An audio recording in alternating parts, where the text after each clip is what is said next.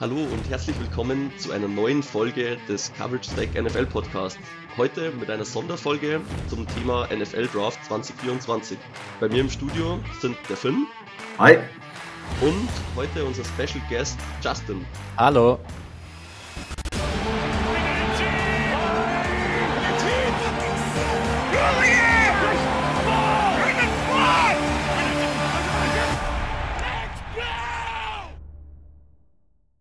Bevor wir ein bisschen genauer darauf eingehen, was wir heute besprechen wollen, darf sich der Justin kurz vorstellen und warum wir ihn heute eingeladen haben, darf er auch erzählen. Genau, ähm, ich bin der Justin, bin Teil des Trash Talk Patriots Podcast. Bei uns geht's eigentlich um alles bei den Patriots. Wir machen Recaps, Previews zu jedem Spiel, reden natürlich jetzt auch bald über den Draft, ähm, versorgen euch mit News auf Instagram, Twitter und allem. Und genau, ich bin jetzt seit ungefähr einem halben, dreiviertel Jahr dabei Trash Talk Patriots gibt's schon ein bisschen länger. Ich bin zum Draft äh, dieses Jahr äh, dazugekommen und habe da auch mit dem Finn vor ein paar Monaten mal eine Folge aufgenommen gehabt. Und genau, jetzt bin ich deswegen hier, weil wir heute ja was Besonderes vorhaben und freue mich auf jeden Fall, dass ihr mich eingeladen habt. Genau, hört auf jeden Fall bei den Jungs rein. Als Patriots-Fan natürlich absolut Pflicht, den Podcast zu verfolgen. Ich selber tue es auch, bin ja auch New England-Fan auf jeden Fall reinhören und den Jungs auf, auch auf Instagram folgen. Wir haben ja schon öfters miteinander äh, kleine, kleine Themen äh, angegangen. Genau, und werden das mit Sicherheit auch in Zukunft wieder tun, auch im Hinblick auf den kommenden Draft dann. Gut, dann Finn, würde ich sagen, dass du kurz erzählen, was wir heute machen wollen, über was wir heute sprechen wollen. Ja, also wir sprechen heute mal mit einem ganz weiten Blick voraus über die nächste Draftklasse. 2024 sind noch ja ein bisschen mehr als vier, viereinhalb Monate bis zum Draft, aber man kann nie genug, äh, früh genug drauf schauen. Und es gibt ja auch einige Teams, äh, bei denen der Blick vielleicht jetzt schon etwas weiter nach vorne geht. Zum Beispiel die New England Patriots an der Stelle nochmal äh, besonders erwähnt. Und nächste Woche werden wir, oder diese Woche jetzt bei uns im Podcast, werden wir uns dann im Detail mit verschiedenen Themen des Drafts äh, beschäftigen. Es kommt ein neuer Draft Guide von uns raus. Wir werden ein bisschen genau auf die Quarterback-Situation äh, am, ja, an der Spitze der Klasse schauen und wir werden auch einen ersten ganz way too early Mock Draft veröffentlichen. Also bleibt auf jeden Fall dran und den Auftakt in diese Themenwoche bildet halt heute dieser Podcast. I'll tell you, what Tom Brady just did gives me goosebumps. Die NFL-Saison geht dem Ende entgegen. Als Sportfan muss man natürlich sagen, leider. Ähm, aber es bedeutet natürlich auch, dass wir der Offseason und auch dem Highlight der Offseason, dem NFL-Draft, immer näher kommen. Und genau über diesen wollen wir heute etwas sprechen. Aktuell sieht es ja sehr stark danach aus, dass die Carolina Panthers das Team mit dem schwächsten Rekord sind und sich damit den First Overall Pick sichern. Sie geben diesen natürlich in ihrem Trade aus der vergangenen Saison äh, direkt nach Chicago ab zu den Bears und die Bears können dann an Stelle 1 auswählen. Letzte Saison, beziehungsweise im letzten Draft, haben die Panthers ja ihren Lieblings-QB, ihren QB1 auf dem Board, Bryce Young, gezogen. Und diesen würde ich als perfekte Überleitung zu unserem ersten Thema nehmen. Wer ist denn euer QB1 auf dem, auf eurem Board? Justin, nimm uns doch gerne mal auf den Draftboard mit und sag uns, wer stand heute? Natürlich ist das Scouting noch nicht komplett abgeschlossen. Wer stand heute deine Nummer 1 ist? Ähm, natürlich als Patriots-Fan und auch im Podcast äh, haben wir im Moment kein anderes Thema. Unser Motto ist im Moment Maybe Next Year. Ähm, das zeigt natürlich, dass mein Nummer 1 Quarterback Drake May ist. Ähm, mit 6'4 und 230 Pfund, natürlich die prototypischen Maße eines Quarterbacks. Er ist von North Carolina, hat diese Saison gut gespielt. North Carolina natürlich nicht ins äh, Championship Game gekommen, aber jetzt kommt noch die Bowl Season. Ich finde, ähm, wie schon gesagt, er bringt alle physischen Traits mit, die ein moderner NFL-Quarterback braucht. Er hat eine sehr gute Armstärke. Er kann, wie man das immer sagt, jeden NFL-Wurf machen. Sein Pocket-Verhalten ist gut, obwohl er manchmal den Ball zu lange hält und dann durch den Druck natürlich einlädt. Dann, ähm, er hat einen guten Speed. Ich würde ihn jetzt so ein bisschen so sneaky athletic nennen. Er, er kann eine Waffe auf dem, äh, am Boden sein. Man sieht ja auch zwischenzeitlich bei North Carolina wird er ja mal mit ein paar Read-Option-Plays äh, auch dazu geschemt, dass er den Ball laufen muss. Dann finde ich seine Accuracy gut, er geht gut durch seine Reads, er ähm, versucht nicht zu oft ähm, einfach überhastet irgendwo den Ball hinzuwerfen, nutzt den Checkdown, seine Mechanics sind gut. Ähm, was mir halt auffällt, wenn er halt aus der Pocket scrambled und zu viel Druck zulässt, weil er den Ball zu lange hält, ist schon ein deutlicher Drop nachher bei den Mechanics und bei seiner Accuracy zu sehen. Und ähm, das ist, wie gesagt, das größte Problem, was ich bei ihm sehe, mit dem Druck umzugehen, weil er dann halt auch oft in die, in den Druck reinläuft, nicht weiß, was er machen soll und dann, genau. Aber das ist mein QB1, Drake May. Ähm, wie sieht's bei dir aus, Finn? Es ist ebenfalls mit knappem Vorsprung aktuell mein QB1, kann sich alles noch verändern. Was ich bei ihm halt einfach unglaublich schätze, ist seine Accuracy als Pocket Passer prinzipiell. Der ist, macht in der Playstruktur, wenn er eine halbwegs vernünftige Pocket hat, ganz wenige Feder.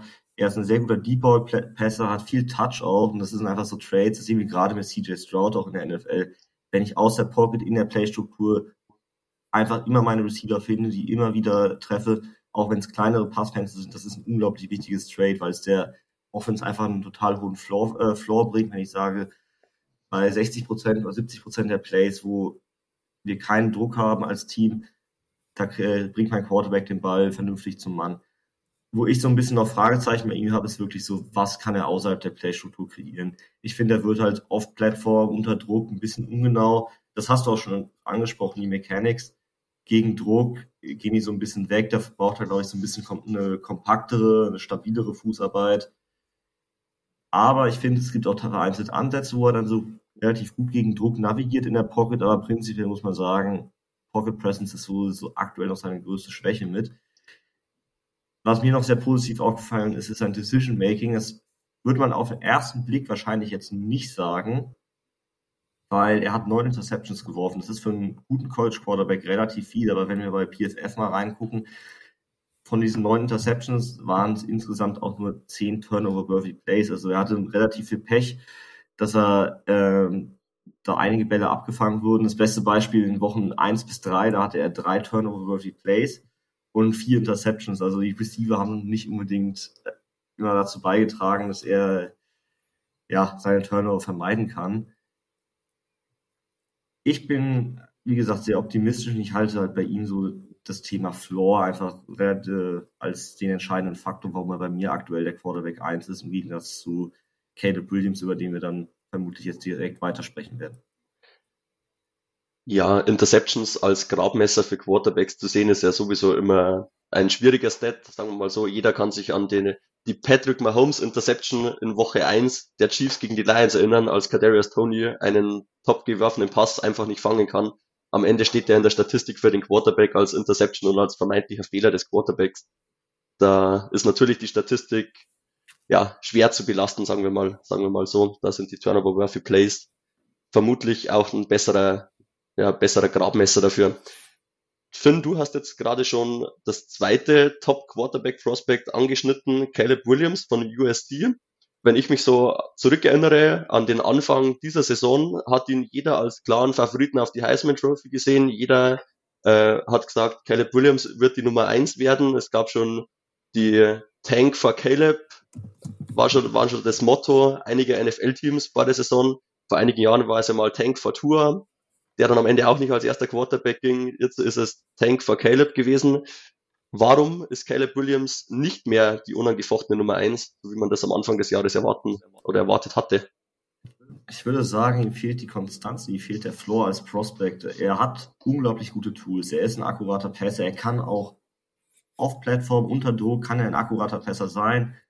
Er kann, hat ein tolles Ballplacement, einen starken Arm, ist sehr agil, mobil. Das sind alles gute Tools. Aber was er einfach nicht gut macht, ist, sind ganz viele Facetten des Quarterback-Plays. Das ist die, sind die Mechanics, die sind mega inkonstant. Also wenn er Druck bekommt, verliert er seine Base, dann wirft er ganz oft Backfoot und das führt dazu, dass er unter Druck dann einfach inakkurat ist. Aber das größte Thema finde ich bei ihm ist, wie lange er den Ball in der Pocket hält. Es waren in der vergangenen Saison knapp 3,2 Sekunden pro Wurf. Das ist in der Form nicht übertragbar in die NFL. Das muss man ganz klar sagen. Da muss eigentlich mal mindestens so 0,2, 0,3 Sekunden müssen da runterkommen. Ähm, das wird zu Sex führen, das wird dazu führen, dass er immer wieder Druck bekommt. Sein Decision Making ist aus einer normalen Pocket heraus auch gut, aber unter Druck oh Gott, also da forciert er total viel, anstatt einfach mal den Ball out of bounds zu werfen, den Checkdown zu nehmen. Und da forciert er ganz viele Würfe und das sieht man dann auch in den Statistiken. Nämlich er hatte im Gegensatz zu Drake May 18 Turnover-worthy Plays dieses Jahr. Dazu kommen relativ viele Fumbles bei Shotgun-Snaps, auch durch das lange Halten äh, in der Pocket. Und was mir noch sehr negativ aufgefallen ist, ist, dass das alles Themen waren, die man vor der Saison eigentlich schon auf dem Schirm hatte. Die Mechanics, dieses lange Halten in der Pocket, das Decision Making auch bis zu einem gewissen Punkt. Und er hat sich nicht weiterentwickelt. May hat in vielen Aspekten einen Step nach vorne gemacht und Williams hat ehrlich gesagt eher einen Schritt zurück gemacht. Und das ist eigentlich was, was ich beim Quarterback ähm, nicht so gerne sehen würde. Justin, du hast schon sehr fleißig genickt im, im Hintergrund.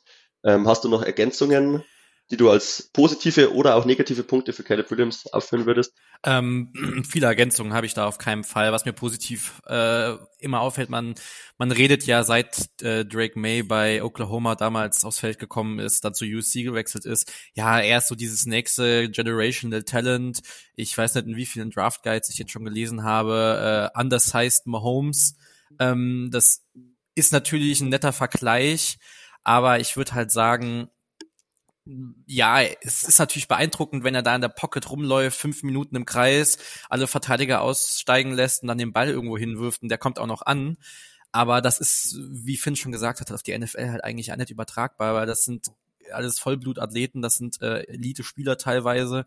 Ähm, ich glaube, dass er dann weniger eine Chance hat, so ein Spiel lang, so ein Play natürlich lange am Leben zu halten. Natürlich ist das eine Qualität von ihm, dass äh, wenn ein NFL-Coach das richtig einsetzt, kann man daraus auch auf jeden Fall machen. Er ist mobil, man kann ihn beim Laufen einsetzen. Ähm, es ist eine Menge Upside da. Natürlich, vielleicht man kann man sagen, dass ein bisschen mehr Upside da ist als bei Drake May. Ähm, aber der Floor von Drake May ist halt einfach viel höher jetzt am Anfang und lässt sich halt besser auf die NFL übertragen, finde ich persönlich, als bei Caleb Williams. Was mir negativ halt auch aufgefallen ist, ist, ähm, man muss bedenken, College Offenses sind halt teilweise ja auch einfacher strukturiert als NFL Offenses und ähm, USC spielt eine sehr, sehr simple Offense. Er hat viele Run-Read-Plays, wo er sagt, so er guckt den ersten Spieler und dann muss er halt was machen. Und das ist natürlich dann schwierig zu übertragen, weil ja, in der NFL musst du halt nicht immer nur auf den ersten Spieler gucken, deine Hot Route, sondern musst dann schnell natürlich von Spieler zu Spieler gehen, um dann im Endeffekt nach drei, vier Spielern zu sagen, okay, jetzt scramble ich oder ich gehe raus aus der Pocket. Und ähm, wenn er halt Druck bekommt, wird er nervös und diese Off-Plattform-Würfe, manchmal sehen sie geil aus, können aber auch böse nach hinten gehen.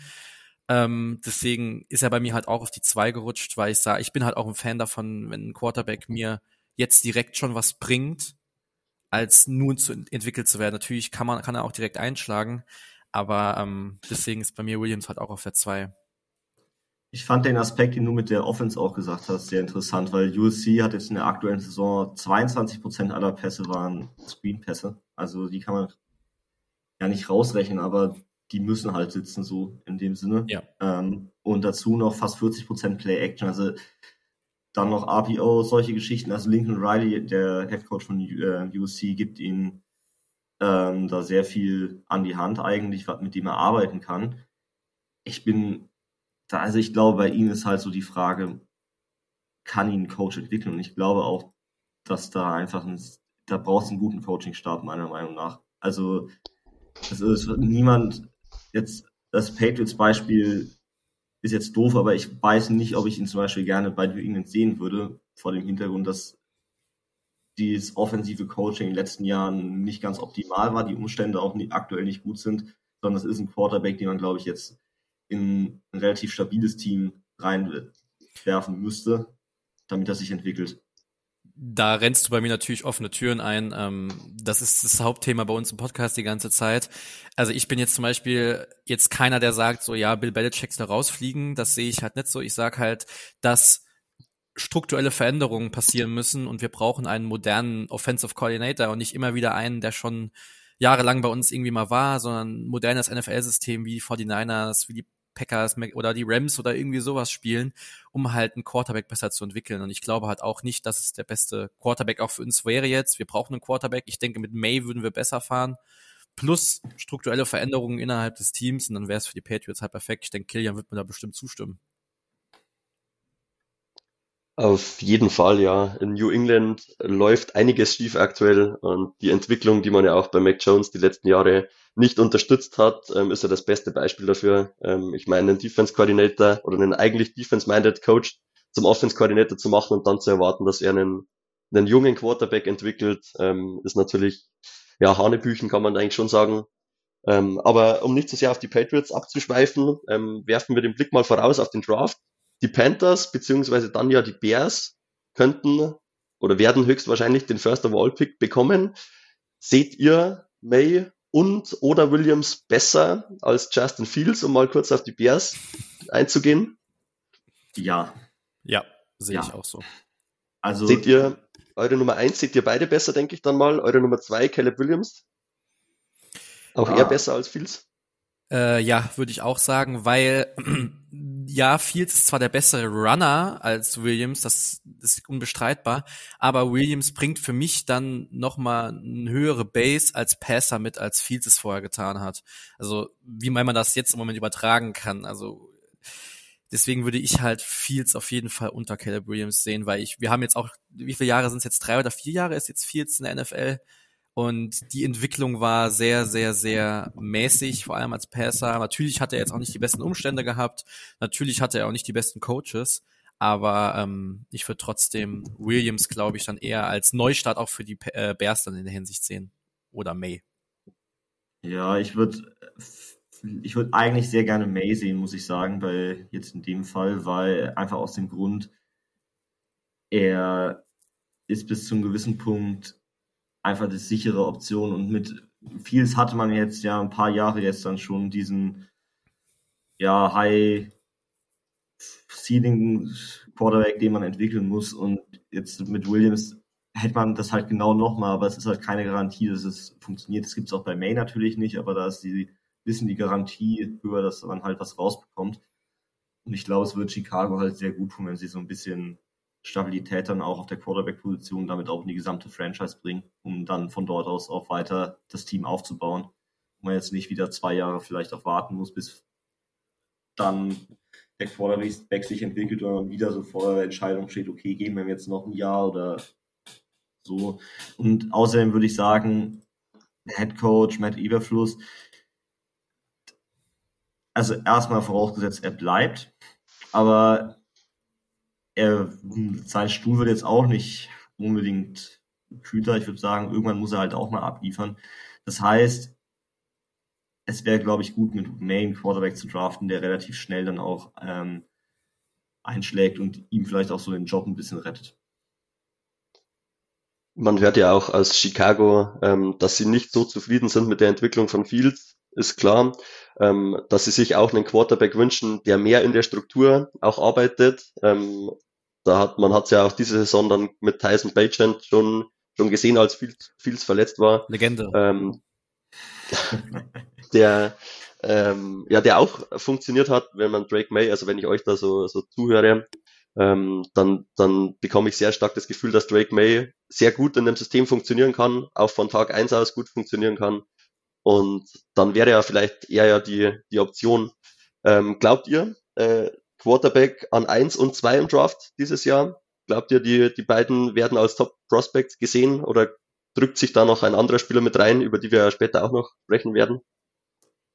Hängt ganz stark davon ab, wer draftet und wo sich die Teams, glaube ich, selber sehen. Also ich kann mir schwer vorstellen, dass die Bears ehrlich gesagt ähm, das, also den Pick nicht auf Quarterback setzen, weil okay, man könnte mit Fields nochmal in die Saison gehen, nochmal hoffen, dass er sich entwickelt, aber du weißt nie, wie oft du noch die Chance hast, an eins oder an zwei vielleicht, weiß nicht, wo Chicago am Ende pickt, aber so weit oben zu draften und wenn man jetzt die Chance hat, ähm, als Head Coach bzw. GM sich dann seinen Quarterback zu sichern, dann gehe ich davon aus, dass sie ihn nehmen. Dann sind so Kandidaten natürlich dabei, die Patriots, weiß keiner, sie müssten eigentlich einen nehmen.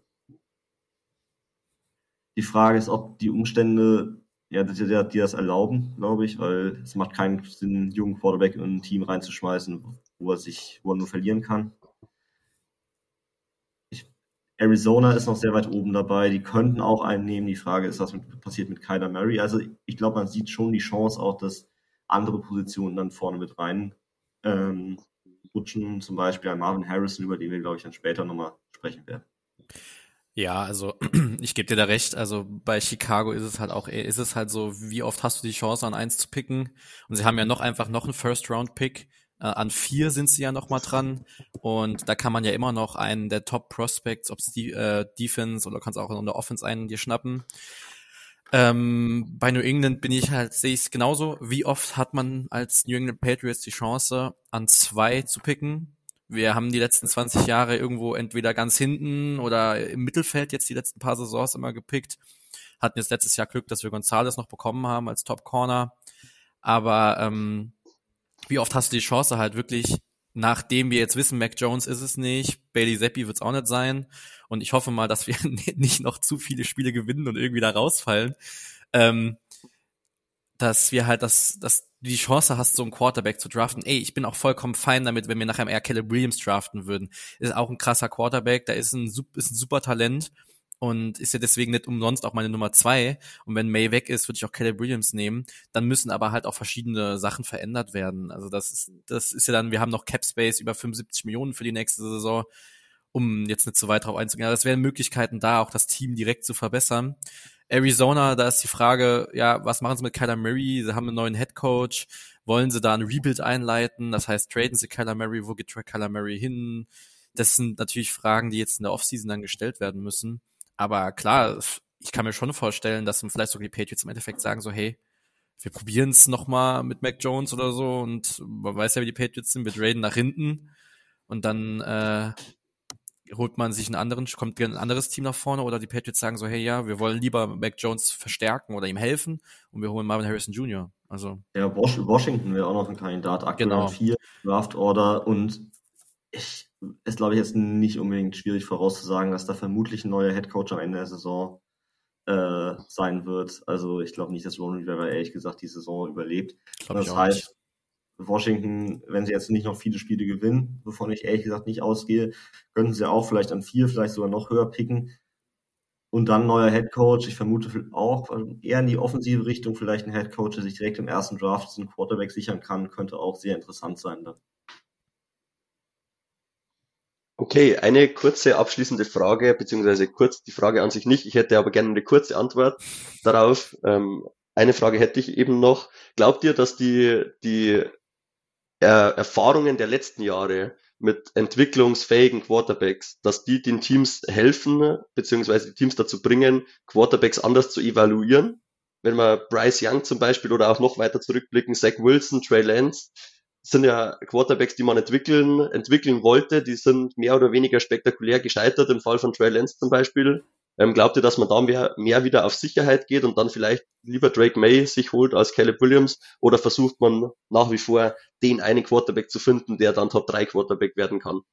Nicht den sicheren Floor mit einem, wenn es nicht so gut läuft, Top 12, Top 15 Quarterback, sondern lieber den einen Top 3 Quarterback versuchen zu, zu finden? Das ist jetzt eine wirklich sehr spannende Frage. Ähm, ich glaube, dass natürlich, wenn du jetzt die letzten Jahre besiehst, wir hatten, äh, wie du gerade die ganzen tollen Spiele aufgezählt hast, ähm, sind viele Talente halt, wo man gesagt hat, so, oh, der ist so ein krasses Talent, der kann die verschiedensten Würfe machen, aus der Pocket, in der Pocket, der kann laufen. Das ist natürlich dann äh, immer verlockend, so einen Quarterback zu holen. Ich denke, dass man bestimmt da drauf guckt und sagt, hm, okay, es sind jetzt viele gescheitert, aber ich glaube, dass viele Teams immer noch davon so begeistert sind, was aus einem Patrick Mahomes geworden ist, der, der so zu den Chiefs damals gefallen ist, dass immer noch Teams diesen, diesen High Upside Quarterback ganz oben sehen werden, auch weil sie sagen, ja, die Chance, dass er ein, nicht einschlägt, ist natürlich da. Aber wenn, wenn wir schlecht spielen und er zwei Jahre nicht performt, dann kriegen wir vielleicht nochmal die Möglichkeit, irgendwie so früh zu picken oder wir müssen uns halt nochmal nach vorne, äh, vorne traden. Aber wenn er einschlägt, hast du hier den nächsten Quarterback für 15, 20 Jahre, der jedes Jahr in den Top 5 steht. Und das ist schon, glaube ich, jedes Mal wieder verlockend. Auch wenn ein Drake May bestimmt, wenn er sich äh, so einschlägt und das übertragen kann, was er am College zeigt, irgendwo in der Top 10 sein kann. Aber so ein Top 5 Quarterback ist halt, das ist das, was jedes Team will jedes Team will ja heutzutage einen Patrick Mahomes. Ich glaube auch, es hängt stark davon ab, einfach, wer ist der Coach und das Ding ist halt, die meisten Coaches werden wahrscheinlich sagen, ich kann diesen Spieler entwickeln. Und wenn sie das sagen, dann werden sie vermutlich aufs Upside gehen. Ich bin mal gespannt. Ich glaube, ich kann mir gut vorstellen, dass Williams auch mit der Athletik gerade nochmal so im Pre-Draft, äh, Pre-Draft-Prozess dann mit Pro Day Combine, was weiß ich, mit dem stärkeren Arm vielleicht nochmal so ein bisschen das Momentum zurück ähm, könnte und dann am Ende vielleicht sich auch nochmal vor May schiebt. Es ist aktuell ja ein Kopf-an-Kopf-Rennen und ich glaube, mit acht klarer Nummer 1 Pick, wie es in manch anderen Jahren waren, werden wir zumindest relativ lange, glaube ich, nicht sehen, sondern erst, schätze ich mal, wirklich Richtung Draft dann im April. Oder natürlich, man hat einen, einen Owner, der sich einen Quarterback aussucht und dann während der Saison den Coach entlässt, der ihn nicht entwickeln kann, wie man das ja bei den Panthers dieses Jahr gesehen hat. Ähm, aber gut, um, um das Thema abzuschließen, äh, ihr habt beide Drake May auf der Eins. Ich denke, da wird sich auch im Laufe der Evalu Evaluation nicht mehr, nicht mehr viel ändern. Ähm, vielleicht überzeugt uns Caleb oder überzeugt euch Caleb Williams ja doch noch mal ein bisschen mehr. Mal abwarten. Aber ich denke, beide habt Last May auf der Eins stehen. Ähm, Patrick Mahomes ist vorher schon mal gefallen, ist ja eigentlich eine perfekte Überleitung. Denn Patrick Mahomes war nicht das Top-Prospect in diesem Draft, war nicht der Spieler, der an eins oder zwei ähm, gepickt werden sollte, ähm, ist an Position 10, glaube ich, am Ende dann äh, gedra gedraftet worden. Ähm, oder ein weiteres Beispiel wäre auch Lamar Jackson, der ganz am Ende der ersten Runde an Pick 32 äh, damals ausgewählt wurde von den Baltimore Ravens. Seht ihr denn noch weitere Quarterbacks, die, es 2024 in die erste Runde schaffen? Wenn ja, wie viele seht ihr da? Erwähnt kurz ein paar Namen und äh, ja, lasst, lasst uns mal teilhaben, wer denn noch in der ersten Runde, in der ersten Draftnacht dann seinen Namen hören wird. Ähm, ich starte dann mal, also ich habe drei Namen noch auf der Liste, die ich für die ersten Runde sehen würde. Äh, meine Nummer drei ist da äh, Jaden Daniels von LSU. Sticht. Äh, sehr gut, sehr gut. Äh, auf der vier muss ich sagen, da auch die Entwicklung, er hat jetzt noch mal in die Playoffs geschafft, er ist als Championship Game gewonnen. Ja, es gibt Probleme, ja, man muss über gewisse Verletzungen und sowas da auch sprechen, aber meine vier ist Michael Penix Jr. Und auf der fünf habe ich Bo Nix. Das sind meine fünf Quarterbacks, die ich in Runde eins sehe. Ähm, wen ich dann, ja, sonst sehe ich eigentlich keinen mehr in Runde eins. Wie sieht's bei dir aus noch, Finn?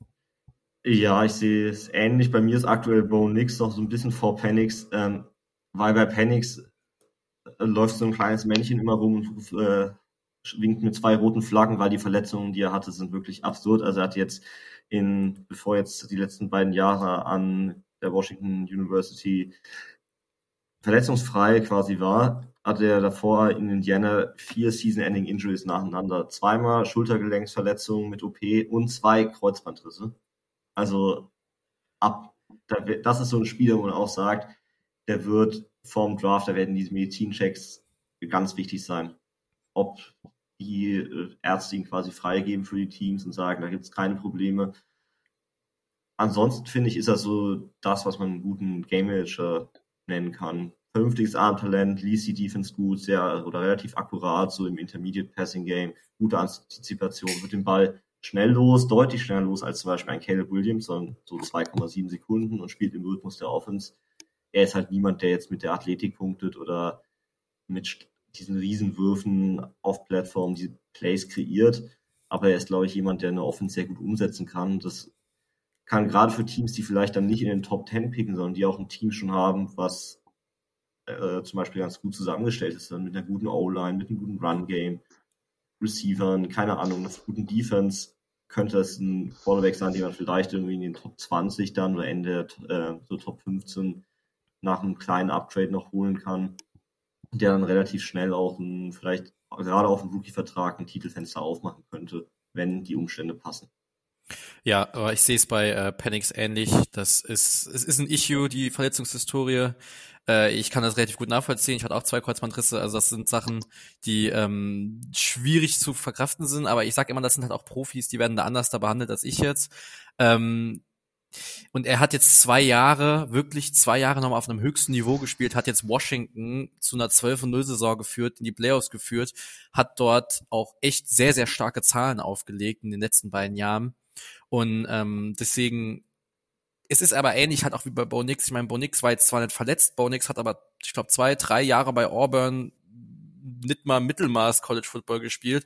Er sah zwar immer mal flashy aus, aber hat ja eigentlich nie geliefert. Und dann kommt er nach Oregon und auf einmal äh, bricht er Rekorde und wirft für 40 Touchdowns und alles. Das ist natürlich schon krass, was äh, Bo Nix auch für eine Entwicklung gemacht hat. Bei den beiden bin ich mir auch nicht sicher. Da kommt vielleicht auch noch was im äh, Scouting-Prozess später, ob einer von beiden sich vielleicht nochmal nach hinten oder nach vorne drängt. Aber ähm, ich, glaub, ich glaube halt, dass Panics jetzt mit den Playoffs dann, also vielleicht ja zwei Spiele bekommt dann auch, wenn Washington Texas schlagen sollte, dass er die Chance hat, sich da nochmal echt in den Vordergrund zu stellen. Oregon und also Oregon spielt, glaube ich, im Bowl Game gegen Liberty, was halt nicht das allerbeste College ist oder nicht das allergrößte. Das heißt, diese Möglichkeit, sich da nochmal auf höchstem Level zu beweisen, das könnte halt da Panics dann so ein bisschen den Vorzug geben. Wen ich halt noch mega interessant fand, war Jaden Daniels. Also, oh ja.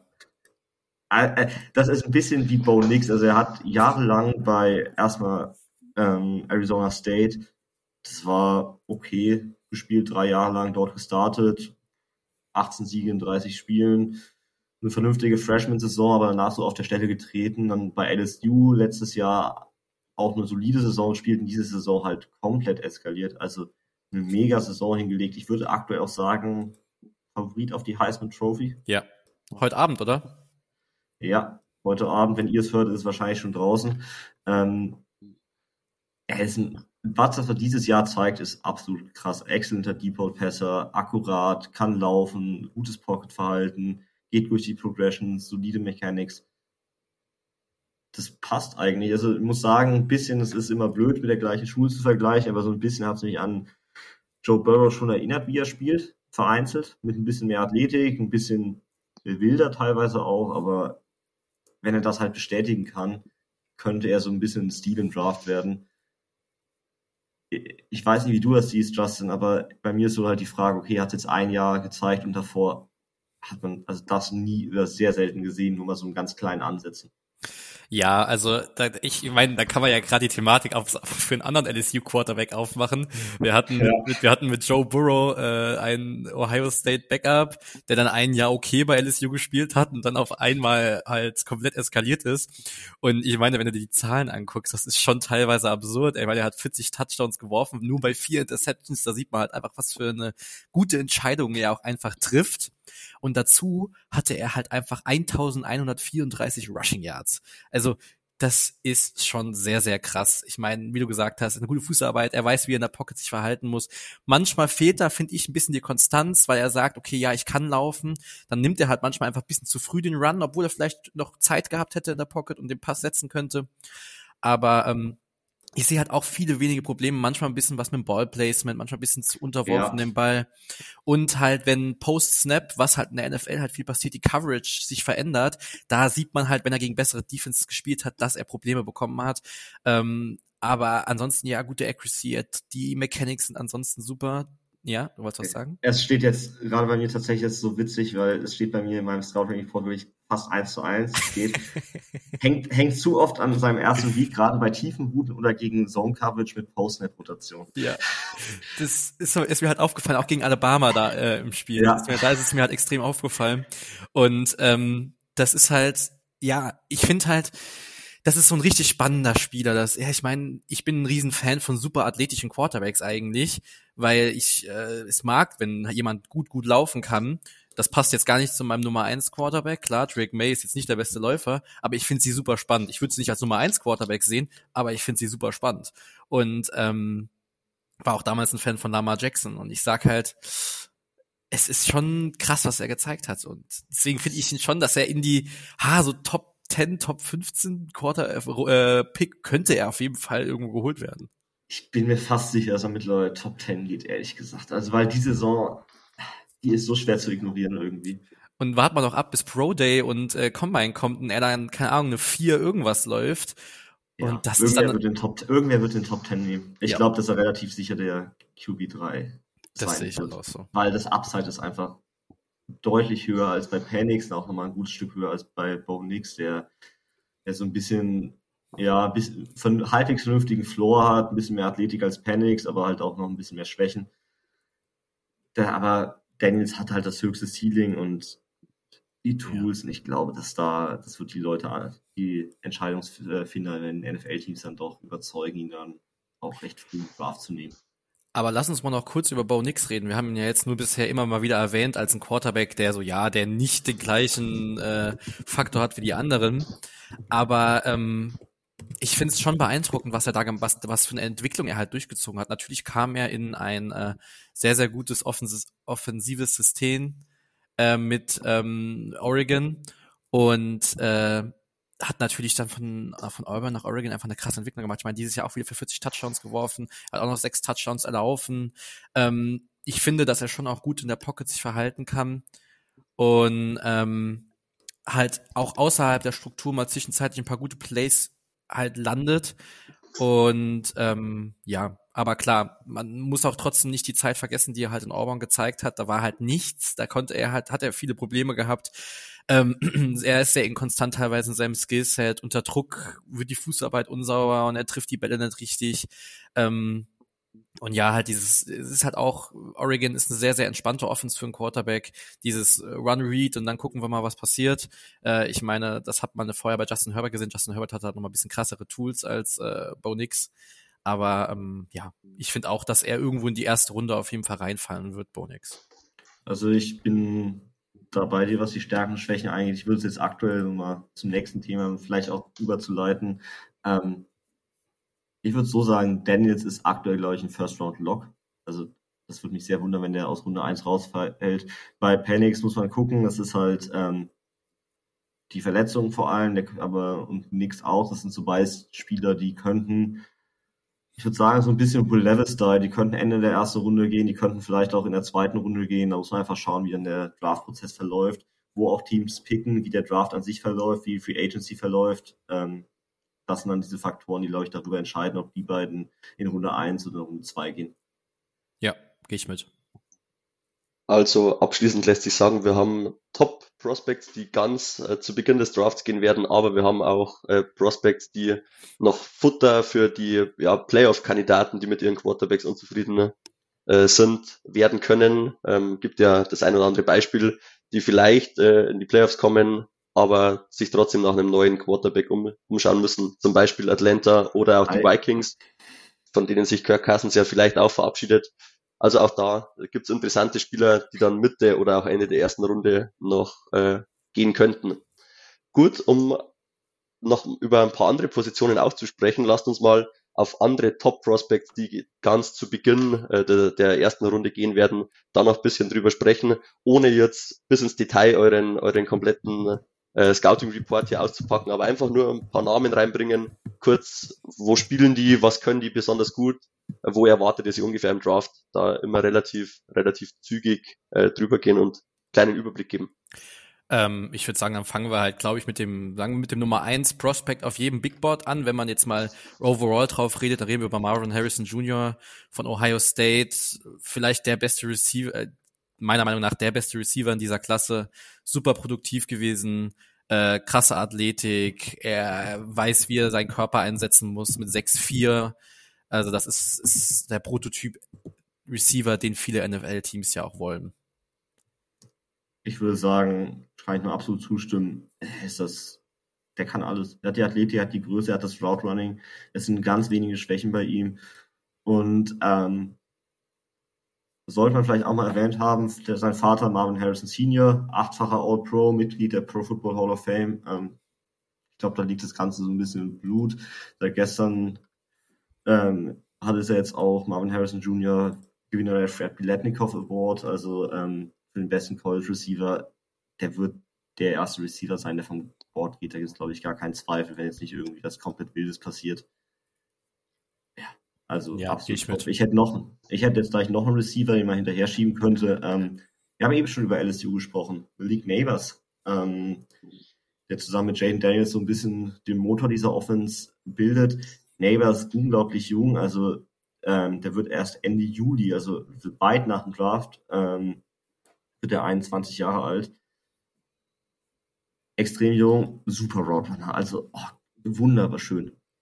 Es ist unglaublich smooth, sehr flüssig, toller Release, absolut on point gegen Zone Coverage, wo er sich dann wirklich so zwischen den Verteidigern hindurch bewegt, den Softspot findet.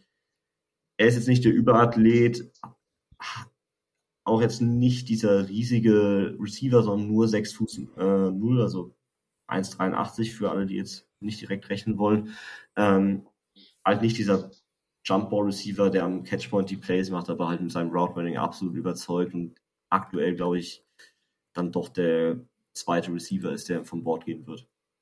Ja, gehe ich vollkommen mit. Ähm, ich finde, er hat echt sehr, sehr starke Handskills.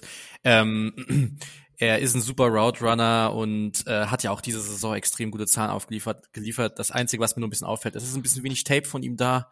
Er, äh, wenn du sagst, er ist sehr, sehr jung, 16 Spiele, wo man ihn jetzt gut beurteilen kann, fand ich ein bisschen wenig. Aber er ist auch mein Receiver Nummer zwei. Ähm, nur um Receiver abzuschließen, ich würde ihn gerne einmal erwähnen, da brauchen wir gar nicht groß drüber reden der für mich auch noch irgendwie in die erste Runde fallen können, könnte, ist Rome Odunse von Washington. Extrem produktive Saison gehabt, 1428 Yards, 13, 13 Touchdowns. Natürlich in Verbindung mit Michael Penix Jr. super gespielt. Ähm, extrem gut am Catchpoint, äh, sehr, sehr physisch, hat eine krasse Präsenz, einen guten Catch-Radius. Uh, und ich sag mal so, er ist jetzt nicht der Top-Receiver, aber ich sehe ihn schon als eine gute Verstärkung für viele Teams. Um, vor allem, weil er halt auch Yards after Catch gutes Potenzial hat und dann könnte man ihn, denke ich, schon in Runde 1 noch picken. Ja, also Runde 1 sehe ich ihn auch. Ich bin nicht der allergrößte Fan, ist glaube ich auch nicht. Receiver ist immer eine Typfrage und ich bin nicht so dieser Jumpball-Receiver-Fan, muss ich sagen. Also der Release gefällt mir nicht so ganz, die Athletik geht hier und da ein bisschen ab, aber er ist produktiv und das zeigt halt auch eigentlich so, dass er einen hohen Floor hat. Also definitiv auch ein Kandidat an der Stelle. Gut, lasst uns auch noch auf einen anderen Passcatcher noch eingehen. Auch der ist in aller Munde, äh, Brock Bowers. Was sagt ihr zu ihm? Ähm, ja, also ich glaube, das ist dieses wie lange hat man jetzt schon Brock Bowers im Gespräch? Also seit er irgendwie, seitdem er im College Football spielt, ist er halt einfach irgendwie einfach dieser krasse Freak. Ich meine, er ist ein unbeschreibliches Titan-Talent. Ich mein, ähm, beim, äh, er ist beim 40 Yard Dash gelaufen, 4,49. Das ist schon echt krass. Eine krasse Athletik, dazu extrem effizient, super am Catchpoint, gute Ball Skills, sein Blocking ist okay. Und ähm, ja, es ist sehr, sehr beeindruckend. Ich sehe ihn jetzt nicht als den Blocking-Thailand, der Inline stehen kann, aber so wie man diesen äh, Fakt, so einen so Typ Mike Gesicki wie ein Kyle Pitts, der schon irgendwie so halt eher als Receiver halt eingesetzt wird, ähm, finde ich halt schon sehr, sehr spannend auf jeden Fall. Ich finde sein Blocking eigentlich auch sehr, ich finde sein Blocking echt gut. Also er hat nicht diese mega physischen Tools, jetzt irgendwie so Daniel Washington-Style aus dem letzten Draft, der halt einfach theoretisch alles wegschieben könnte, aber die Technik ist unglaublich gut. Also tolles Handplacement, super Winkel zum Gegenspieler, kann auf dem Second Level blocken. Was ich ein bisschen schade finde, er hat jetzt das ganze Jahr irgendwie so mit Verletzungen zu kämpfen gehabt. Ähm, das hat man jetzt auch dann irgendwann gesehen. Er hat ein paar Spiele verpasst. Da, auch da mal gucken, was dann. Ich gehe mal von aus, er wird wieder fit sein bis zum Pre-Draft-Prozess, aber da sollte man ein bisschen halt darauf achten, dass das so ein Faktor sein könnte, nochmal reinspielt, vor allem weil das Tape des aktuellen Jahres halt natürlich verletzungsbedingt nicht gut ist, aber ähm,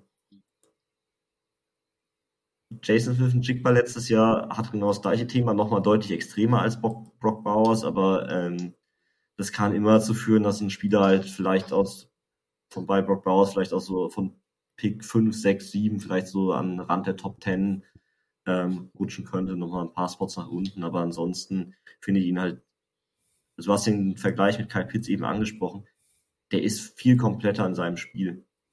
Das muss man einfach sagen. Pitts, der als Receiver super ist, aber ähm, einfach roh und sich bisher noch nicht diesen Entwicklung gemacht hat und das hat Bauers, muss, wird diese Entwicklung nicht machen müssen, sondern er hat diese ganzen technischen Aspekte des Spiels, das beherrscht er schon.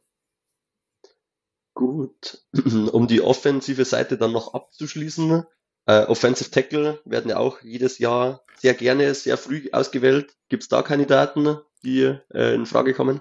Ähm, ähm, ja. ähm, ich fange mal schnell an. Joe Alt. Ähm, wir haben eben schon über Söhne von guten NFL-Spielern äh, gesprochen. ist der Sohn von John Alt, ein First Round Pick 1984 und zweifacher Pro Bowler. Jetzt ist der Sohn wieder da. Von Notre Dame kommt er. Ähm, er ist ein großer, langer Spieler, über zwei Meter groß, hat alle Tools, ähm, ein Pass Protector, sehr schnell auf den Füßen für seine Größe auch. Er ist ein Zone-Blocker prinzipiell, hat einen sehr guten Handeinsatz. Ähm, was er nicht hat, ist diese überwältigende Power, die manch anderer Spieler hat, wo du sagst, der walzt gefühlt über alles hinweg. Ähm, hat so ein bisschen Probleme mit seinem Kneeband, also mit der Beweglichkeit im Unterkörper, da, was dazu führt, dass er dann oft die Balance ein bisschen verliert, wenn er aus dem Oberkörper mehr arbeiten muss. Aber prinzipiell jemand, den man gerade in Pass Protection, glaube ich, sehr schnell reinwerfen kann und der da auch eine Offensive Line definitiv stabilisieren kann. Ähm, da mache ich weiter mit dem äh, Penn State Tackle Olumuyawa Fashanu. Ich hoffe, ich habe es richtig ausgesprochen. ähm, das ist immer manchmal schwierig mit manchen Namen. Ähm, aber ja, auch ein Top-Tackle-Prospect, auch perfekte Größe mit 6'6, 319 Yards. Ähm, gute Athletik, weiß, wie er die Blocks setzen muss. Ähm, Im Pass-Blocking sehr, sehr, sehr gut. Ähm, weiß, wie er seine Hände einsetzen muss. Gute äh, Stärke ja auch beim äh, Wegdrücken der Spieler. Er hält sein Gleichgewicht und äh, weiß, wie er mit äh, schnellen Steps sich äh, dem, dem, die Blocks setzt. Ähm, was mir manchmal mal auffällt, ist, es ist zwar ein großes, er ist ein großes Talent, aber zwischenzeitlich ist immer ein bisschen noch Inkonstanz in seinem Spiel, ähm, ein bisschen Probleme mit dem Timing, ähm, wie er halt zum Beispiel den Defender halt in der, in der Oberkör im Oberkörper halt angreifen sollte, ohne halt vielleicht auch nachher ein Holding zu haben, aber ähm, ja, ich finde es immer schwierig, persönlich Offensive Tackle zu gucken, äh, aber das wären jetzt so meine zwei Top Tackles. Ich war so bei Alt und bei Fashano, das ist auch meine Eins Nummer Nummer zwei. Ja, ich bin bei mir habe noch keine Entscheidung wirklich getroffen, meinen beiden. Ähm, bei Verschanung, was ich immer mich frage, ist, der hat eigentlich diese Power im Pass Protection, die Explosivität, hat alles und irgendwie im Run Blocking überträgt sich das nur sehr bedingt. Also manchmal sieht man es, aber ach, das ist so, spielt eigentlich, eigentlich müsste er viel, ja, böser, ja, gewalttätiger, das ist spielen, äh, spielen und da eigentlich alles aus dem Weg räumen, aber irgendwie gelingt es ihm nicht so wirklich. Da habe ich keine Ahnung, woran das liegt. Ähm, aktuell, deshalb bin ich da noch so ein bisschen unentschlossen, aber auch eher in Pass Protection kann man den früh reinwerfen. Sollte kein Problem sein. Was mir noch gefallen hat bei ihm, bei seiner, seiner Athletik, weil er ist ja. sehr, sehr schnell jemand, der halt in, im zweiten Level beim Run-Blocking oder bei einem Screen-Pass schnell nach vorne kommen kann und dort die Blocks setzen kann. Also das ist halt auch sowas, was ja heutzutage ganz wichtig ist. Sehr, sehr athletische äh, O-Liner, die halt ähm, auch auf dem zweiten Level halt dann oft schnell blocken können. Ja. Gut, dann lasst uns auf die andere Seite des Balls wechseln. Gehen wir in die Defense. Wollen wir gleich mit der Defensive Line anfangen? Vielleicht gleich zu den Gegenspielern der O-Liner, der O-Liner gehen. Gibt's Edge Prospects zum Beispiel, die ihr ganz oben, die ihr ganz oben seht? Ähm, ja, äh, meine Nummer eins bei Edge ist äh, Layatu Latu von UCLA. Ähm, extrem starke Saison gehabt dieses Jahr, 13 Sacks, zwei Forced Fumbles. Ähm, extrem guter Körperbau, hat auch, ich weiß gerade nicht den Namen des Awards, ja gestern einen Award gewonnen, als glaube ich einer der besten Edge Defender. Ähm, extrem stark, weiß wie er ähm, mit seiner Athletik und seiner Schnelligkeit sich äh, an den Tackles vorbeizwängen kann. Ähm, extrem kräftig, seine Rush-Moves sind viel zu hart, eine fortschrittliche Handtechnik.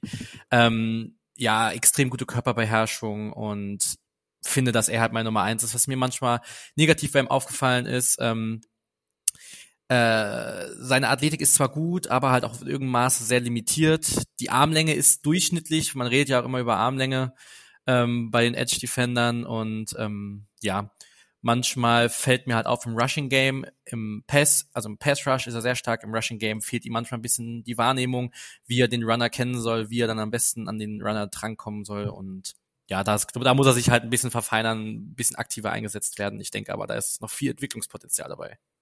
Ähm, würde ich direkt mitgehen. So eine Run-Defense, auch als Tackler, ist es schon manchmal abenteuerlich. Ähm, da ist er roh, da wird er sich entwickeln müssen. Ich glaube, er wird auch nie dieser Elite-Run-Defender unbedingt sein, aber das muss er auch nicht sein. Er ist ein super Pass-Rusher. Jetzt sind wir wieder beim Thema Red Flags und Medizin und was weiß ich alles, aber er hatte eine richtig schwere Nackenverletzung, als er bei der University of Washington gespielt hatte, 2020, die ihn für zwei Jahre außer Gefecht gesetzt hat.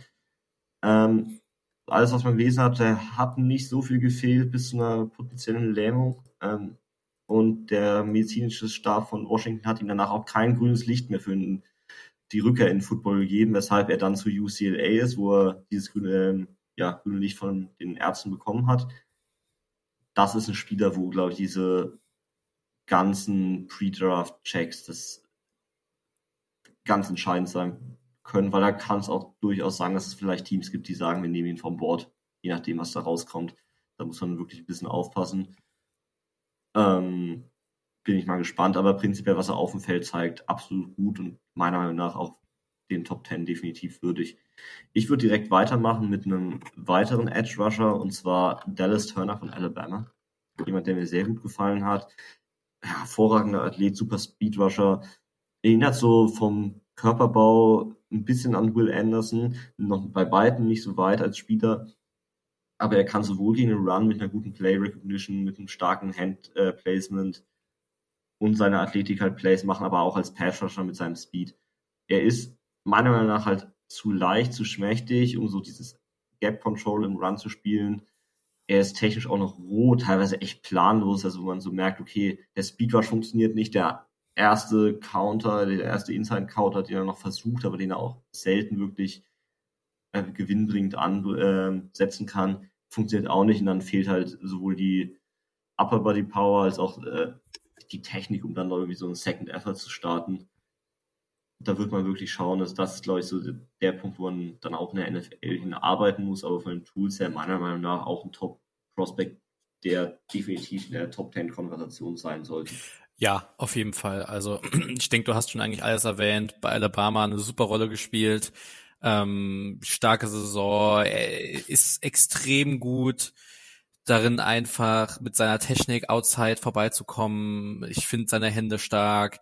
Ähm, er ist ein, finde ich, ein schlauer Spieler. Er kann auch im Run-Game eingesetzt werden. Und ja, ansonsten sehe ich ihn halt auch in den Top, Top 20, irgendwo Top 25, irgendwo darin sehe ich ihn auf jeden Fall. Äh, ich finde, dass er äh, vielleicht ein bisschen körperlich noch was machen muss, ein bisschen äh, Gewicht aufbauen sollte, um halt auch gegen die äh, ganz krassen Line-Männer aus der NFL standzuhalten. Aber ähm, ja, ansonsten gehe ich auch wenig negative Defizite, die du jetzt nicht schon erwähnt hattest, die ich noch ergänzen könnte. Also auch ein spannendes Prospekt auf jeden Fall. Ähm, ich würde vielleicht noch einen erwähnen, einfach nur, weil, äh, um auch meiner Linie treu zu bleiben von athletischen Freaks.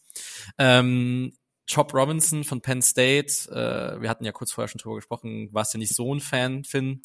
Ich find's halt, äh, ich finde halt, er war auf der Freak-List äh, auf Platz neun. Er ist halt, er, sein, sein Spitzname Chop, er hat eine krasse ähm, äh, Energie, super stark, er ist ein Three-Down-Player, er kann alle Three-Downs spielen, explosiv, er scheut sich nicht davor, in den Aufprall zu gehen. Und ähm, ja, ich finde, dass er einfach super spannend ist, dass er noch total roh ist, das brauche ich, denke ich, nicht sagen. Äh, in seiner Handtechniken oder auch mit seiner Geschwindigkeit, daran muss er alles noch arbeiten. Aber ich finde halt, dass wer vielleicht ein bisschen früh in den Draft geht, vielleicht hätte er noch ein Jahr bleiben können. Ähm, aber super spannender Typ ich bin, also bei ihm, ich hatte halt ein Tape, das war das 2022 Ohio State Tape, wo ich, danach bin ich echt rausgegangen und habe gesagt, ah, da mache ich mir Sorgen, weil es war gegen DeBon Jones, okay, der ist echt groß und echt lang, aber Chop Robinson hat kurze Arme. Und wenn er gegen Tackles spielt, die lange Arme hat, dann hat er echt Probleme und auf dem Tape war es wirklich unglaublich sichtbar, da hatte er keine Chance. Ähm, da war er zu leicht, zu kurz. Und in der NFL gibt es diese Tackles oft. Also das muss man einfach sagen. Da gibt es viele große Tackles, da gibt es viele starke Tackles, die einfach mit Länge, mit Power am Point of Attack gewinnen. Das ist so der Punkt, wo ich mir ein bisschen Sorgen mache. Die Athletik, ja, zu 100 Prozent. Also der Speed, auch die Energie, er hat dieses, dieser, diesen Motor, wo du sagst, der geht in diese Handfights rein. Das ist total aggressiv, sehr schnelle Hände und nicht alles ausgereift, wie du schon gesagt hast. Aber prinzipiell ist da der Ansatz da. Er sagt, wenn da noch so ein bisschen Kontrolle, ein bisschen mehr ja, Accuracy reinbringst in diese ganzen Moves, dann hat er das Potenzial, so ein Top-Pass-Rusher zu werden. Ein, zwei Fragezeichen bleiben. Ich habe immer so meine Sorgen bei diesen leichten Speedrushern. Vielleicht bin ich da auch als ja, Falcons-Fan mit, jetzt gehen wir ganz lang zurück, aber Rick Beasley und Tag McKinley, ähm, zwei hohen Picks, die sehr auch eher diese Kategorie leichter Speedrusher waren, ein bisschen gebrandmarkt. Ähm, weshalb ich da nicht der allergrößte Fan bin, aber der wird definitiv in der ersten Runde vom Board gehen, wahrscheinlich auch in den Top 20, wenn ich ehrlich bin. Wenn ich noch schnell reinwerfen würde, ist Jared Worth von Florida State. Ähm, der hat letztes Jahr schon im Draft gehen können. Da wäre ein Top 10 Pick gewesen und oder vermutlich ein Top 10 Pick gewesen und definitiv ein First Rounder gewesen. Ich weiß nicht, ob er ein Top 10 Pick wird, wenn er dieses Jahr im Draft kommt. Wie siehst du das? Äh, ja, ich denke, dass er nicht kein Top 10 Pick sein wird. Deswegen, da sehe ich halt einfach ähm, Latu, Turner, dann äh, Robinson einfach persönlich auch ein bisschen davor. Es gibt ja auch noch einen Brain Dries von Washington. Also ähm, ich denke, dass er es nicht in die äh, Top 10 schaffen wird, obwohl er ein sehr, sehr spannender Spieler ist. Ja, sehe ich auch so. Ich finde ihn als Pass schon nach wie vor gut. Da hat er die Tools, Speed to Power, Get Off, einen klaren Plan eigentlich auch, was er macht. Aber gegen Run, um Gottes Willen, also verpasst dann fast 30 Prozent seiner Tackles teilweise. Also ganz übel, hat deutliche, deutliche technische Defizite ähm, und ist in seinen Reads auch echt äh, extrem undiszipliniert, lässt da immer wieder Lücken aufgehen, die definitiv nicht aufgehen sollten. Deshalb glaube ich gerade, dass halt Turner und Latu, vorausgesetzt die Medizinchecks passen, davor ihm vom Bord gehen werden. Gut, dann lasst uns mal ein bisschen von der Line weggehen, bewegen wir uns mal ein bisschen mehr in Richtung Backfield. Gibt es da Kandidaten, die ganz früh vom Bord gehen könnten? So Sauce Gardner, Derek Stingley, like drei oder vier overall? Ähm, ich würde sagen Kool-Aid, McKinstry, mal wieder, also was wäre ein Draft ohne Alabama Defensive Back? Ähm, großer physischer Pressman Corner, smooth sehr smooth in seinen Movements, aggressiv am Catchpoint, gute Athletik, stark in der Run-Defense, der hat alles. Spielverständnis ist da. Das Problem ist so ein bisschen leichte Technikgeschichten, so in dieser Bail-Technik, wo er sich so sehr stark auf den, nach innen fokussiert und wirklich dann Receiver im Rücken entwischen lässt. Die Transitions aus Press-Coverage sind manchmal nicht ganz so perfekt. Die Play Recognition ist ein bisschen ausbaufähig, aber prinzipiell hat er alles, was ein guter Cornerback braucht. Die Athletik, die Größe, die Movement Skills und auch das Spielverständnis. Meiner Meinung nach auch wieder ein Kandidat für die Top 10. Ja, gehe ich zu 100% mit. Also erstmal Hall of Fame Name, das kann man ja denke ich sagen, geht in die College Hall of Fame ein. Bei diesem Namen ähm, direkt nach äh, General Booty von Oklahoma. Ähm, ja, und äh, ja, ich finde es halt krass, was für ein besonderer Spieler er ist. Er, er, er hat die äh, Nick Saban Defense einfach perfekt umgesetzt. Er war das Sprachrohr gefühlt auf dem Platz für Nick Saban. Er war dort der Typ, der das wirklich alles hinten auch geschafft hat. Super in Coverage. Ich mag seine Awareness. Er liest den Quarterback super, weiß, wie er dazwischen kommen muss. Seine Füße sind super schnell. Ja, wie du schon gesagt hast, Deep wird er manchmal dann halt von Receivern geschlagen. Ähm, gegen physische Runner hat er halt beim Tacklen dann mal Probleme. Aber ich gehe da vollkommen mit. Top 10, Top 15, da, da sehe ich ihn auf jeden Fall. Gut.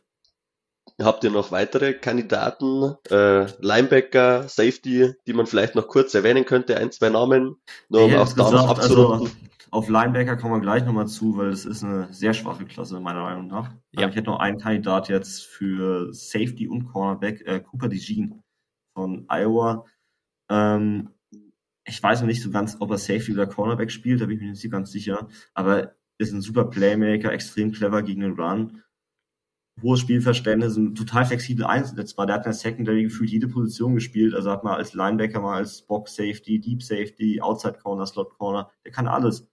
Und ist so ein Ballhawk mit super Instinkten, hatte in der ähm, 2022er Saison fünf Interceptions, man muss halt gucken, wo man ihn, glaube ich, reinpackt. Das ist so, die Lateral Quickness in Man Coverage ist okay, aber nicht perfekt. Er ist kein Überathlet, der kann mal downfield geschlagen werden. Es wäre halt mal so Isaiah Simmons-Style, das ist so ein super flexibler Spieler, aber den musst du wissen, wie du ihn einsetzen kannst. Den kannst du nicht einfach blind reinwerfen und sagen, sag, du bist jetzt ein Safety oder bist ein Linebacker oder ein Cornerback. Ähm, sondern muss man, glaube ich, eine super Rolle finden und da braucht es halt einen richtigen Defensive Coordinator. Was bei ihm, glaube ich, noch so ein unterbewerteter Aspekt ist, sind Special Teams. Es ist ein Elite-Special Team, also wirklich absolut oberste Schublade. Und das werden NFL-Teams immer, ja, gerade die Patriots, aber ich glaube, da ähm, werden es immer lieben, sowas. Und gerade, glaube ich, so in Top 20 könnte der auch der wieder von Bord gehen. Ähm, wie gesagt, ich hoffe, dass er zum richtigen Team kommt, die mit ihm auch dann umgehen können. Hab ich Alles klar, ja. zu ergänzen. Eine Rolle zu finden für Spieler, das gelingt ja nicht immer. Isaiah Simmons hast du ja eh gerade schon als Beispiel ange, angedeutet, ähm, der mittlerweile bei den Giants auch spielt. Ähm, die Cardinals haben das Projekt ja aufgegeben. Aber da lassen wir uns überraschen, welcher Defense Coordinator sich dieses Spielzeug äh, denn erholen darf. Ähm, du hast es kurz angedeutet, Finn, du siehst die Linebacker-Klasse als sehr, sehr schwach. Ähm, Gibt es denn allgemein Positionen, die besonders stark oder besonders schwach besetzt sind, auch im Vergleich zu den vergangenen Jahren? Die letzten Jahre wurde ja immer wieder, wurde ja immer wieder viele Wide Receiver auch hochgelobt. Ähm, zum Beispiel gibt's da dieses Jahr Tendenzen? Also ich finde die Receiver-Klasse wieder echt stark und sehr tief auch. Also zumindest in den ersten beiden Runden sind da einige Kandidaten. Wir haben jetzt schon über Harrison, Neighbors, Odunse haben wir gesprochen, aber sind dann Kian Coleman, Emeka Igbukba, zwei Texas Receiver, Xavier Leggett, den ich sehr mag. Also ich würde mal sagen, das sind wieder so eine Klasse, wo man sagt, zehn Receiver in den ersten beiden Runden ist zumindest drinnen. Also wer sucht, sollte eigentlich fündig werden, weil es sind auch sehr unterschiedliche Spielertypen dabei mit Worthy so einen explosiven Slot Downfield Gadget Guy, mit Legit so ein äh, athletischer Freak. Eigentlich so, also wer sucht, der wird einen finden, hoffentlich. Außer die Packers, weil die Draft Nummer 1 äh, ja, gehe ich mit dir mit. Also bei mir ist die, sind die Wide Receiver auch wirklich eine tolle Top-Position. Ähm, ich, ich nehme jetzt mal die offensichtlichste Position. Also ich finde, dass auch Quarterback dieses Jahr erstens in der ersten Runde gut vertreten ist und auch später gibt es ein paar spannende Jungs noch. Äh, da gibt es ja noch einen Jordan Travis, einen JJ McCarthy, der wohl in den Draft gehen wird. Dann Joe Milton, der halt diesen Rocket-Arm hat, wo man sagt, so ja, kann man, kann man mal einen Pick drauf verschwenden, später in den späteren Runden. Dann Spencer Rattler gibt's auch noch. Persönlich mein kleiner Draft Crush noch. Sam Hartman ist auch noch da. Und ich denke, dass da äh, auch für die späteren Runden vor allem ein paar gute Backups noch dabei sind. Es gibt noch einen Austin Reed von Western Kentucky, Michael Pratt von Tulane, wenn er in den Draft gehen sollte. Und äh, dann äh, noch die North Carolina-Legende Devin Leary, der bei Kentucky ja nichts mehr gemacht hat, aber der sollte ja auch in den Draft gehen. Also äh, gibt, finde ich, schon noch ein paar spannende Jungs, die auch später noch äh, ihre Daseinsberechtigung haben. Ich würde noch Offensive Tackle reinwerfen, ist auch eine mega starke Klasse. Ähm, also wir haben jetzt über Alt, Verschanung ge, ähm, gesprochen, aber ich würde sagen, mit JC Latham, Thalys Fuaga von Oregon State, Graham Barton, Patrick Paul, das sind ganz viele Kandidaten, die so dann Ende der ersten Runde, Latham wahrscheinlich schon eher Mitte der ersten Runde von Bord gehen könnten und auch da wieder so acht bis zehn Offensive Tackles in den ersten beiden Runden ist absolut drin, weil da sind einige echt gute Teams dabei äh, Spieler dabei. Was man ein bisschen sagen muss bei der Klasse, Gefühl zumindest, was stand jetzt, fällt sie so dann ab Runde zwei ein bisschen ab. Da glaube ich so, da muss man früh dabei sein oder man lässt es dann bis Tag drei. Ähm, da bin ich auch mal gespannt. Was ich ein bisschen enttäuscht bin, muss ich sagen, ist die Running Back Klasse. Ich weiß nicht, wie viel du schon gesehen hast, aber ja, vielleicht so einer für Runde zwei so, aber ja, ich glaube nicht, dass, also Runde eins Running Back können wir vergessen dieses Jahr und vielleicht dann so eher, ich glaube, ab Runde drei geht's dann wirklich wieder los. Ähm, da hatte ich auf jeden Fall, da möchte ich natürlich als äh, Wisconsin Badgers Fan meinen, meinen Running Back erwähnen, Braylon Allen, äh, der jetzt in den Draft geht und jetzt immer noch 19 ist, das möchte ich betonen. Also ja, das, ist das, ist krank. Der Typ sieht aus wie Derrick Henry. Äh, krasser, also wirklich, das ist ein Vieh der, der, der, der scheut sich vor keinerlei Kontakt, hat jetzt in den, den College echt krasse Zahlen aufgelegt und aber keine, auf keinen Fall was für Runde eins. das jetzt nicht denken. Ich bin natürlich auch ein bisschen gebrandmarkt, weil ich als ihn natürlich jede Woche sehe. Äh, und dann noch halt Blake Corum von Michigan, den sollte man, denke ich, auch noch erwähnen, wenn er in den Draft gehen sollte ja. dieses Jahr. ansonsten sehe, habe ich auch noch nicht viel gesehen. Also. Also ich muss sagen, ich habe jetzt schon relativ, ich glaube, 10 oder 11 habe ich gesehen, aber es wird, das ist so eine Klasse, das wird sich erst in den Monaten jetzt dann im Draft-Prozess selber wirklich dann herausstellen, wer da vorne dabei ist und wer halt nicht. Das wird sich dann, glaube ich, alles zeigen. Defensiv, ähm, die Edge-Klasse ist wieder echt stark. Also da sind einige gute Spieler dabei, wieder so fünf, sechs Leute, die potenziell in Runde 1 gehen können. Auch wieder welche für Tag 2 haben wir eine relativ große Masse. Also ich würde sagen, so 15, 20 in den ersten drei Runden ist definitiv wieder drin. Weil gerade dann irgendwann brauchst du auch diese Rotationsspieler für die, ja, für dahinter. Linebacker ist halt, also das ist bodenlos. Also, oh Gottes Willen. Also letztes Jahr war schon echt nicht gut, aber dieses Jahr ist mindestens genauso schlecht. Ähm, wir haben so einen Clemson, Du, Barrett Carter und Jeremiah Trotter, aber aktuell nicht vor Ende Runde 2, eher Runde 3. Das ist wirklich, wer Linebacker braucht dieses Jahr, sollte auf dem Free Agency Markt, glaube ich, definitiv aktiv werden. Äh, um das schon mal zu sagen, weil im Draft wird man da nicht viel finden. Ich weiß nicht, wie siehst du die Cornerback-Klasse? Ähm, Cornerback-Klasse finde ich eigentlich auch relativ gut, muss ich sagen. Also mit Kool-Aid, mit Kool-Aid hat man natürlich schon echt ein Top-Talent. Dann ähm, hast du noch Terran Arnold, auch von Alabama, den ich nicht schlecht finde. Dann halt auf Safety halt von Georgia Javon Bullard. Bei äh, Minnesota Tyler Numblin. Äh, Josh Newton bei TCU gibt's noch. Ich finde, dass es nicht diese, diese Anzahl an Top Corner oder Defensive Backs gibt wie letztes Jahr, wo wir ja wirklich ähm, wie viel waren es am Ende? Waren es vier oder fünf, die ja dann Runde eins gegangen sind? Es war ja Wither einige. Witherspoon, Gonzales, äh, Forbes, Banks, Forbes. Ward. Nee, nee, Ward nicht, äh, ich weiß gerade seinen Namen, der von North Carolina, äh, der bei den Giants doch gelandet ist. Banks. Banks, stimmt. Banks. Also Joey Porter. Nee, ja, Joey Porter, Joey Porter, zwei. Joey Porter Runde zwei. Aber stimmt, der war erster Pick Runde zwei, stimmt. Der war, ja, also auf jeden Fall, ich finde ja. dieses Jahr echt so mit McKinstry und DeJean sind so die Top 2 für mich. Die sind ein bisschen ab, überhalb von dem, was alle anderen sind, aber so ab Ende Runde 2 und dann Runde, eigentlich den kompletten Tag 2 durch, glaube ich, ist eine relativ hohe Dichte an Prospects, dass auch da wieder in der Secondary einiges an Picks wieder weggehen wird. Ja, gehe ich mit. Gut, dann ist besonders äh, die offensive Seite ja sehr gut abgedeckt. In der Defense gibt es noch ein, zwei Fragezeichen. Da lassen wir uns dann auch überraschen, äh, was, was wirklich wird. Abschließend würde ich sagen, Justin, danke, dass du da warst. Vielen dass Dank. Du bei uns warst, hört auf jeden Fall, hört auf jeden Fall bei den Jungs von Trash Talk Patriots rein, äh, folgt ihnen auch auf Instagram. Sie sind ja auch da sehr fleißig und posten alle News rund um New England. Also nochmal alle Patriots-Fans absolut Pflicht, ihnen zu folgen. Äh, natürlich darf auch jeder andere auch ihre Podcast-Folgen anhören. Sehr informativ und ja, spannender Austausch wöchentlich zu den Patriots.